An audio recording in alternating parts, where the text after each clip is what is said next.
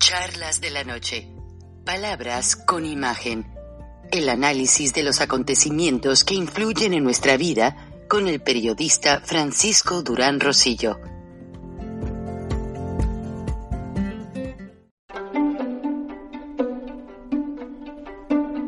Frank Durán Rosillo eh, te saluda y los saluda a todos ustedes, su amiga María Celeste Raraz, para invitarlos a que se suscriban a mi canal de YouTube María Celeste Raraz, tal como mi nombre, donde les informo todas las semanas eh, sobre entrevistas que tienen un tema que ayuda a mejorarnos como personas y de paso son interesantes. Las pueden encontrar en mi canal de YouTube, así que los espero. Y se suscriben gratis.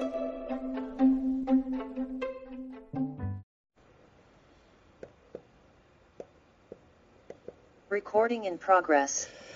Hola amigos, buenas noches. Eh, tan pronto pusimos el video explicando que ustedes nos habían llamado y que no se podía subir lo que es el registro para obtener el número para poder votar el 10 de abril en el portal del INE para quienes vivimos fuera de México en los Estados Unidos, Canadá, otros países donde mucha gente nos escucha, gracias a que ustedes nos han recomendado, pues hicimos el intento, le avisamos al director de Frena, Gilberto Lozano, y al comité, a, la, Maribel, la presidenta del comité de Estados Unidos, de inmediato nos pusieron atención y como ustedes ven, yo subí de inmediato el video donde nos explican eh, cómo hacer la metodología, básicamente paso por paso, para evitar que hagamos confusiones, porque es una confusión en los pasos. Y sí, no existe el, OCI o el OCI numerito ese que piden para la tarjeta de México, pero aquí vamos a explicarles detalladamente. Permítanme un segundo y les pongo el video. Sí, entonces el video que nos mandaron ya está actualizado y es mucho mejor a lo que habíamos visto anteriormente. Aquí vamos a escuchar todos los detalles. Adelante. Para hacer el registro desde el extranjero tenemos que fijarnos muy bien en una cosa antes que todo. Una vez que abrimos en el teléfono el link, que es este, nos vamos directamente a registrarme primero a este botón que está aquí abajo en magenta. Y después de dar registrarme, nos va a abrir esta pantalla. Y probablemente aquí es donde esté la gran confusión de entrada. ¿Por qué? Porque no es comenzar. No hay que picarle ahí donde dice comenzar antes que todo. Lo que hay que hacer es darle a la flechita del lado derecho que está al lado del mundo aquí y donde está esa flecha del lado derecho en azul. Le damos a eso y nos va a traer a esta otra pantalla donde dice elige una opción. Del lado izquierdo dice mi credencial para votar fue emitida en México y mi credencial para votar fue emitida en el extranjero. Seleccionamos la del extranjero y entonces sí, ya le y nos informa tu credencial para votar, solo si cambiaste de domicilio se ocupa un comprobante y un número telefónico y correo electrónico. Y entonces sí, le damos en comenzar. Ya una vez que le damos en comenzar, nos va a preguntar lado derecho o lado izquierdo cuál es la, el formato de nuestra credencial de elector. Y ya seleccionamos el lado izquierdo, por ejemplo. Y una vez que seleccionamos ese, nos indica dónde está la clave de elector y el número SIC no, no, no nos lo indica dónde está. El número SIC se encuentra por el reverso de la credencial de elector y son los siguientes nueve números después de donde dice IDMEX. Después de donde dice IDMEX son 10 números, se ponen los primeros 9. El último número no se agrega y con eso es con el que tienen ya el número SIC.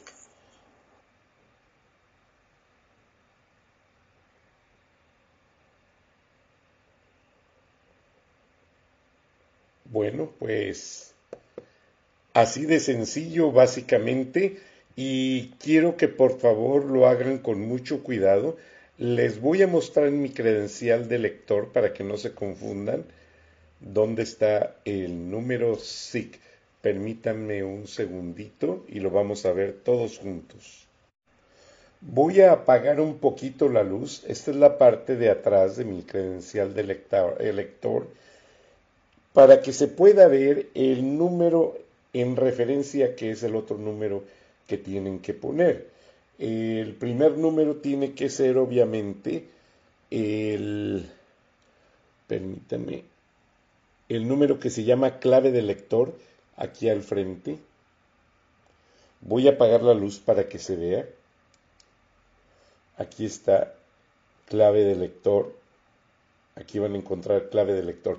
Y en el anverso, aquí después de donde dice IDMEX, o sea, I latina D M E X, los siguientes números es en la parte de arriba son los que usted tiene que poner. Y básicamente esa es la clave de no confundirse. Porque en la credencial que recibimos en México, hay el número está en otra parte y es lo que nos confundió a todos y me disculpo con el personal del INE, no quise ser tan drástico, pero tenemos mucha presión de tiempo. Así es que, por favor, paisanos, escuchándome en el programa y haciendo su registro para que voten para revocar a Andrés Manuel López Obrador. Ahora, si no están convencidos, yo respeto su manera de pensar, pero como no vives en México, te voy a poner un video a continuación para que conozcas en detalle todas las triquiñuelas que ha hecho este señor y te des cuenta de que sí necesitas revocarlo. Aparte de la casa gris, aparte de los de la prima Felipa, del hermano Pío y del otro hermano, y nadie ha hecho ni Pío ni la Procuraduría, y todos han hecho extorsiones.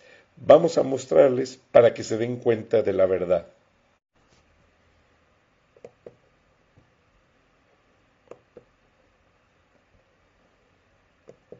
Amigos? En esta ocasión vamos a tratar un tema global, pero tiene subtemas que yo espero que le resulten de interés, porque además es de la máxima gravedad en cuanto a lo que está sucediendo en la relación de México con Estados Unidos, pero además el futuro inmediato para México. Ya sabemos que López Obrador se ha metido en el peor de los enredos que ha enfrentado yo creo que a lo largo de toda su carrera, que otros los ha sabido sortear, pero este está totalmente enredado. Bueno, pero hay yo creo que un asunto más grave todavía, pero precisamente como nos hemos enfocado en este asunto de el escándalo con su hijo, pues hemos dejado pasar un poco estos asuntos que son de verdad muy importantes, mucho, muy importantes el presidente Biden de Estados Unidos ha firmado un decreto ejecutivo para modernizar las facultades de sanciones del Departamento del Tesoro para combatir el tráfico de drogas y designó a 25 actores y entidades de México, Brasil, Colombia y China de ser partícipes en actividades que contribuyen al tráfico de drogas, especialmente el fentanilo. Esto es algo muy grave porque es una continuación de este video de lo que hemos venido informando a lo largo de este año sobre cómo Estados Unidos está cerrando el cerco en torno a López Obrador al detectar que evidentemente él es la cabeza, ahí lo voy a decir tal cual, porque además es público, todo el mundo lo sabe, pues del narcotráfico en México, porque él tiene convenios y acuerdos descarados con algunos de los cárteles, y ahorita vamos a mencionar algunos, como el cártel de Sinaloa, pero no es el único y no es de ahora, es desde hace muchísimos años, que ha estado en campaña permanente desde el año 2000, porque ahí, aunque ganó la jefatura de gobierno de la Ciudad de México, su mira estaba puesta en llegar a la presidencia de la República en el 2006, no en el 18, sino en el 2006, pero él sabía que tenía que hacer estos y estaba muy contento además de hacerlos estos convenios con las fuerzas de narcotráfico. Bueno, ya a lo largo de este año, si ustedes tienen tiempo y ojalá lo puedan hacer, puedan ver algunos de los videos que hemos ido subiendo sobre este tema porque ha sido muy importante y como ya hemos informado que el gobierno de Biden, del gobierno de Estados Unidos, sí tiene una... Yo no sé si es el él, a lo mejor Biden como persona pues no ve mal a López Obrador, porque yo creo que son igual de malos, pero me refiero a que hay partes del gobierno de Estados Unidos, dentro del Senado, de las cámaras y otras instituciones, quizá la DEA, el Pentágono, que están cercando o están ejerciendo presión sobre Biden para que actúe y ponga en orden a México y a su presidente, que es un descarado asociado con el narcotráfico. Esta orden ejecutiva que ha firmado a principios de febrero va enfocado a eso, acercar más todavía este cerco que le ha tendido a López Obrador. No sé hasta dónde va a terminar. Esto es una guerra y tiene que ver muchos factores. Está por un lado la pelea por la reforma energética que López Obrador quiere imponer y que perjudica los intereses de Estados Unidos y que mismo Estados Unidos ya le dijo que no le va a permitir que lo haga. Y lo le han metido mucha presión. Y por el otro lado están la guerra comercial con, bueno, a través de otros, de otros mecanismos, para lo cual también vamos a hacer videos específicos, pero esto es algo muy grave, muy importante, por eso es un asunto que no quise dejar pasar, que vale mucho la pena darle seguimiento, porque esto sí puede ser un golpe que puede hacer tambalear más todavía y debilitar más al gobierno ahorita que de todos modos está bastante golpeado de López Obrador. El decreto proporcionará nuevas herramientas al Departamento del Tesoro para hacer frente a los cambios en el comercio global de drogas ilícitas, que según Washington contribuyó sustancialmente a que haya más de 100.000 muertos por sobredosis de estadounidenses en el periodo de 12 meses que concluyó en abril de 2021. Es decir, durante los primeros 12 meses que ha ejercido el poder Biden, se han muerto 100.000 norteamericanos por sobredosis de drogas ilícitas que están llegando a Estados Unidos. ¿Por qué se involucra aquí el Departamento del Tesoro? Bueno, por una razón que ya informamos en otro video anterior, que es cómo el gobierno de México, a través del Banco del Bienestar y de otras instituciones, está facilitando hacer pasar las remesas supuestamente de los migrantes que están en Estados Unidos y la están utilizando los grupos de narcotráfico para estar blanqueando dinero y enviándolo de regreso a México. Esto es algo muy grave y por eso interviene directamente el Tesoro norteamericano para detener este flujo de dinero ilegal que está llegando a través de, y además ese es parte del tema que vamos a tratar aquí, que es algo muy sospechoso como aparentemente, ya lo habíamos tratado en otro video, pero creo que vale la pena retomarlo, cómo es posible que las remesas estén creciendo de manera exponencial cuando estamos enfrentando la mayor crisis económica de los últimos 10 años, un poco más, y están muy restringidos los migrantes de Estados Unidos, paisanos nuestros, mexicanos, que están enviando dinero como remesa, pero ahora mandan menos, pero en el balance se reporta como que está creciendo. ¿Por qué? Porque el que ha subido ese volumen de remesas son estos grupos de narcotráfico a los cuales ya les puso el ojo el gobierno norteamericano. Y fíjense que, a qué grupos ahora incluyeron en esta lista de entidades contra las cuales va a actuar directamente el gobierno de Estados Unidos. Son los socios de López Obrador. Fíjense, en el caso de México están los rojos, descritos como un grupo que se separó de los Beltrán Leiva, que en los últimos años se ha convertido en una de las organizaciones más poderosas de México. Ustedes dirán, bueno, ¿quiénes son los rojos? Bueno, no sé si recuerdan el caso, que imagino que sí, de Ayotzinapa, que fue el caso que más golpeó la, la credibilidad del presidente Peña Nieto y que se armó precisamente en Iguala y que el grupo que levantó a estos supuestos estudiantes ¿no? de la normal rural de Ayotzinapa era este grupo llamado Los Rojos y quien lo coordinaba o quien los encabezaba o con, quien trabajaba pues era la familia Abarca que en ese momento ocupaba la presidencia municipal de ese ayuntamiento. Y era el candidato que había impuesto López Obrador en el 2012 todo esto está ligado, o sea, es decir, está toda la historia ahí completita. Ellos acabaron, ustedes recordarán, también presos, pero este grupo de los rojos eran los representantes de los Beltrán Leiva en esa parte de la tierra caliente de Guerrero y después se separan, pues, como suele suceder en estos grupos criminales, porque, bueno, pues, por envidias o por lo que sea, por ambición, y se empezaron a pelear entre ellos mismos. Bueno, pues este grupo de los rojos ahora es uno de los que está señalados, pero este grupo fue con el que estuvo asociado López Obrador porque ellos, él fue el que los encumbró a los Abarca, que eran los que encabezaban este grupo, para que llegaran a la presencia y él los arropó, los protegió, etcétera. O sea, está totalmente, hay que interpretar lo que es un golpe directo contra López Obrador y sus socios, es lo que está haciendo el gobierno de Estados Unidos. También incluyó a Guerreros Unidos, de la que el Tesoro afirma que colabora con el cártel Jalisco Nueva Generación y comparte las mismas redes de transporte de droga hacia Estados Unidos. Estos Guerreros Unidos, que son contrarios a los rojos, son bandas contrarias y pues, obviamente el gobierno de Estados Unidos sabe que el, los dos principales cárteles, ¿no? aunque tengan subdivisiones, pues es el cártel de Sinaloa y el cártel Jalisco Nueva Generación, que en algún momento dado pues fueron el mismo y después se dividieron. Anteriormente el Tesoro ya había incluido al cártel Jalisco y al cártel de Sinaloa, específicamente a Ismael El Mayo Zambada y a los hermanos Iván Guzmán el Chapito y Jesús Guzmán el Alfredillo y su hermanastro Ovidio Guzmán López y a los Beltrán Leiva, entre otros. Y cuando el gobierno de Estados Unidos vio cómo, de qué manera López Obrador liberó a Ovidio, en este operativo que lo había atrapado, pero que además la idea de ese operativo originalmente era trasladarlo a la Ciudad de México y de ahí extraditarlo a Estados Unidos fue cuando se mandó la orden de liberarlo. Para el gobierno de Estados Unidos quedó muy claro eso y otras muchas muestras de simpatía que ha tenido López Obrador con o a favor del cártel Jalisco Nueva Generación. Hay filtraciones de prensa que han hablado el año pasado de que dentro de todos estos videos que han ido golpeando la credibilidad de López Obrador, donde se ha mostrado a sus hermanos recibiendo dinero y a sus operadores políticos haciendo estos carruseles de depósitos y retiros, etcétera. También hay videos, eso queda como un trascendido, como una especulación, porque mientras no se publique, pues queda a ese nivel, pero que también hay videos de los hijos de López Obrador reunidos con los hijos del Chapo Guzmán recibiendo dinero en Sinaloa para las campañas de su padre, o sea, de López Obrador. Así que, bueno, pues esto es una cuestión tremenda. Y vean, esto se conecta con esta otra nota que también les quiero mencionar, es el de que en las remesas en México baten un récord con 51.594 millones de dólares en 2021, un alza anual del 27%. Fíjense qué contraste. En el momento que la economía norteamericana se contrae, ¿no? Estuvo en crecimiento durante los cuatro años de Donald Trump. Vino a la baja con Obama. Luego sube con Donald Trump durante cuatro años ininterrumpidos. Bueno, básicamente tres. Y el último, que es el 2020, que empieza lo de la pandemia, pues viene una caída, pero no fue tan dramática porque metió algunos mecanismos para evitar que la caída fuera tan dramática. Pero a partir del 2021, cuando toma el poder Biden, otra vez la economía norteamericana se colapsa, se contrae y la mexicana, pues peor, ¿no? Yo creo que es la peor caída que hemos tenido en 100 años, como se ha reportado, ¿no? En este, bueno, en este trienio, pero particularmente en 2020 y 2021, las peores caídas desde la época de la Revolución Mexicana.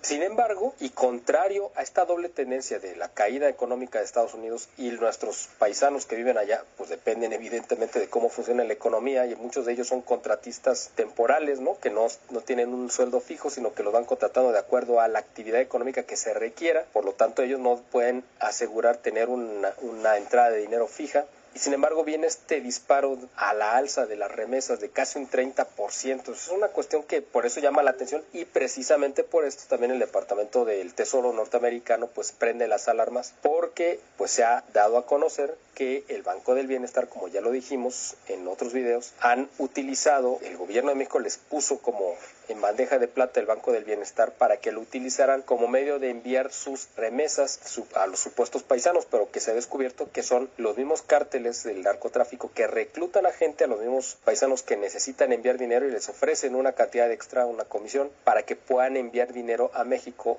blanqueado. Entonces dice, según analistas, las remesas ya se transformaron en la segunda fuente de ingresos de dólares para el país, superando la inversión extranjera directa y los ingresos obtenidos por el turismo. Los mexicanos recibieron un récord de 51.594 millones de dólares en remesas en el 2021. Ustedes recordarán quizá que durante muchos años la principal fuente de entrada de, divisas de dólares a México pues era la, el petróleo, obviamente, después era la inversión privada, en tercer lugar era el turismo y el cuarto eran las remesas. Ahora brincó al segundo lugar precisamente por esto, porque de repente como que hubo mucha gente que quiso mandar dinero. En el momento que estaba la situación económica más contraída en Estados Unidos y aquí en México. Las remesas recibidas en 2021, casi todas de mexicanos en Estados Unidos, son un aumento anual del 27.1% frente a los 40.600 millones de dólares que también fueron un récord en 2020, según reportó este martes el Banco de México. O sea, fíjense, también en el momento que se colapsa la economía norteamericana y mundial y la de México, se disparan las remesas. Y en el 2021 crecen aún más todavía cuando viene la economía más en picada. Las remesas ya se convirtieron en la segunda fuente de ingresos de dólares al país, que no es poca cosa. Ya superaron a la inversión extranjera y a los ingresos obtenidos por el turismo. Bueno, el turismo tampoco es sorpresa porque se colapsó prácticamente en su totalidad en el 20 y en el 21. Un empuje al PIB, los dólares enviados por los migrantes. O sea, se ha convertido en un empuje al Producto Interno Bruto. Aparentemente estos dólares extras que han llegado que ahora alcanzan el 4% del Producto Interno Bruto de México, según destacó el un subgobernador del Banco de México. El incremento en el flujo de remesas del 2021 respecto al 20 fue de 10 mil, casi 11 mil millones de dólares extras, más del doble del incremento en cualquier año anterior, fíjense, ¿no? No es casual, en el 2019 se establecieron los mecanismos a través de los cuales se iban a utilizar las instituciones y específicamente el Banco del Bienestar para poder lavar dinero. Ya en el 20, que ya estaba totalmente establecido todo el mecanismo, es cuando se ve el reflejo de cómo ha servido esta institución y las facilidades del gobierno para que el dinero de narcotráfico pueda entrar a raudales a México. El más elevado anterior a ese año fue de 5 mil, o sea, de la mitad, 5 mil millones en 2003, cuando llegaron las remesas a representar un 2%, un 2 del Producto Interno Bruto. Se atribuyó el récord a la recuperación económica de Estados Unidos que reportó un aumento del 5.7 del Producto Interno Bruto del PIB en 2021, el más alto desde 84. Pero aquí se aplica una trampa, igual que en México. Tuvimos un crecimiento histórico como no se veía hace mucho tiempo, pero la realidad es que habíamos caído un 15% y recuperamos quizá un 6%. Entonces realmente la caída fue del 9%. No es que hayamos tenido un superávit, sino la caída fue un poco menor que la del 2020. Entonces, aquí en Estados Unidos pasó lo mismo, habían tenido una caída brutal y en el 2021 tuvieron una recuperación, pero realmente no recuperación, sino fue una menor caída, nada más que se maneja este lenguaje confuso para que la gente crea, ya ven, bueno, con Biden sí está creciendo la economía, cuando es totalmente lo contrario. Dice que otra de las razones supuestamente como quieren justificar el Banco de México, porque ellos no van a decir que es dinero de narcotráfico, por supuesto, es que como recibieron estímulos del gobierno como cheques directos y la tasa de ocupación indica que están en pleno empleo. Los apoyos se los dio todavía en tiempos de Trump. En contraste, el PIB de México solo aumentó un 4.8 el año pasado, por debajo del 6% que esperaba el gobierno, según reveló este lunes el Instituto Nacional de Estadística y Geografía, con base en cifras originales preliminares, es decir, del 15%, quizá 12, 15% que caímos en el 2020, para que hubiera un verdadero crecimiento, de verdad, tenía que haber sido el 16%, 15% para que llegara a lo que había estado en el 19 y brincar un poquito más. Eso es crecimiento. Esto simplemente es una tasa de caída también negativa, pero menor. Evidentemente, no todas las familias recibieron una remesa y a nivel agregado del consumo ha ralentizado su recuperación, pero las familias que sí recibieron estas remesas posiblemente tuvieron una calidad de vida mucho mejor a las que no, expresó Quiroz, pero la realidad es que este dinero no entró a las mesas de la gente común y corriente que como pasa con las remesas normales, que llegan a apoyar aquí a la economía de la familia. Pues esto fue un lavado de dinero, este disparo de remesas. Fíjese, aquí dice, un analista de Monex resaltó que las remesas también ayudaron a que se mantuviera la estabilidad del tipo de cambio, que tuvo su peor momento en marzo del 2020 cuando superó los 25 pesos por dólar. Fíjese cómo esto ha ayudado a este mecanismo, se beneficia mutuamente el gobierno con este dinero del narcotráfico precisamente para sostener de manera pues artificial el tipo de cambio, porque la moneda, el peso ya se hubiera ido hasta el fondo en situaciones normales. Aquí está entrando muchísimo dinero que está bombeando oxígeno a la moneda. Y luego fíjense, aquí no lo explican, pero los datos son interesantes. En plena pandemia del coronavirus, 2020 fue un año récord de remesas para México con 40.600 millones de dólares, un aumento del 11%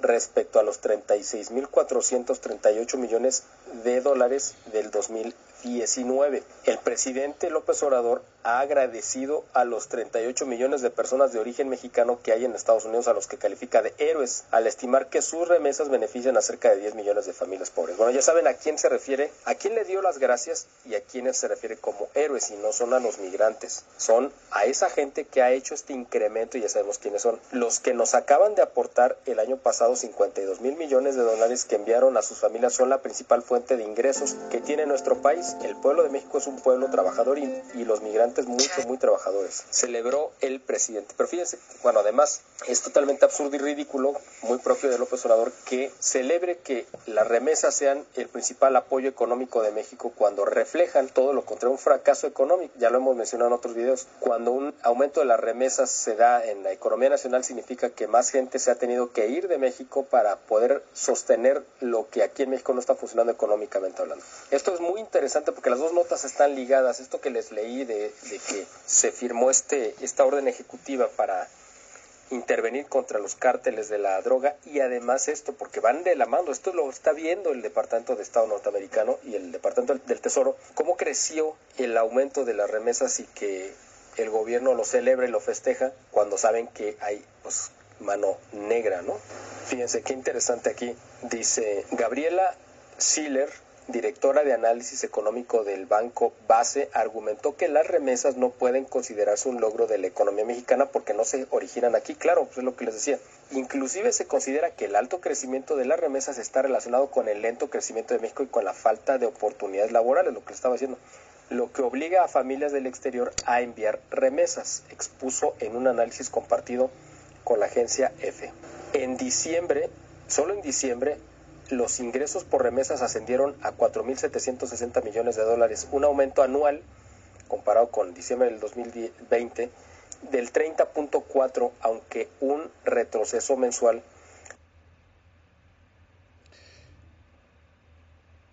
Pues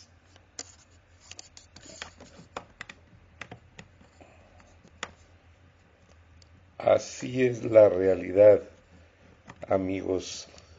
Permítanme, estoy reconectando aquí el canal de video. Y pues quise yo decírselos a través de otra nota, porque me pasó algo muy curioso. La semana pasada yo mandé un artículo correlacionado a la revista donde colaboro, la revista Siempre, y no me fue publicado. O sea, eh, de hecho hasta se me ocurrió un día decir lo que nunca me publican en Siempre, porque ya van varias notas que no salen, y bueno, pues el veto, ¿verdad? Y qué bueno, es mejor ser claros y saber así por dónde van las cosas. Gracias a Dios, pues muchas notas están publicadas en los archivos y fueron exclusivas. Entonces, básicamente, lo que está pasando es que esto es bien delicado, yo lo había anunciado, hasta con número. El Departamento del Tesoro tiene 900 expertos trabajando a nivel mundial para ubicar todo lo que es testaferros, lavado de dinero, movimientos de giros bancarios, todo lo tienen bajo control ya y es precisamente porque las acciones de López Obrador de solapar a los carteles de la droga están afectando mucho a Estados Unidos. Donald Trump, curiosamente, al hacer el presidente Biden un discurso especial por la invasión ya a territorios de Ucrania por parte de las fuerzas rusas comandadas por Vladimir Putin, Donald Trump dijo que eso era territorio ruso y que tenía que recuperarlo Rusia, que no veía él ninguna invasión. Pero donde veía él la invasión y que lo que debería de enfocarse la administración Biden de Washington es la invasión tan seria que está pasando en la frontera de México con Estados Unidos, que está afectando por todos los aspectos, según Trump. Inmigración de gente que no sabemos quién es, cómo entran, de dónde vienen, qué intenciones tienen, y aparte, los movimientos ilegales de trata de personas, de tráfico de armas, tráfico de drogas y la salida de dólares, la salida de dinero lavado, que no se declara. Y eso está afectado, afectando notablemente la economía. Ya en el viernes de frena analizaremos más con un par de expertos. Les agradezco el favor de su atención y nos vemos y nos escuchamos mañana. Hasta entonces. Recording stopped.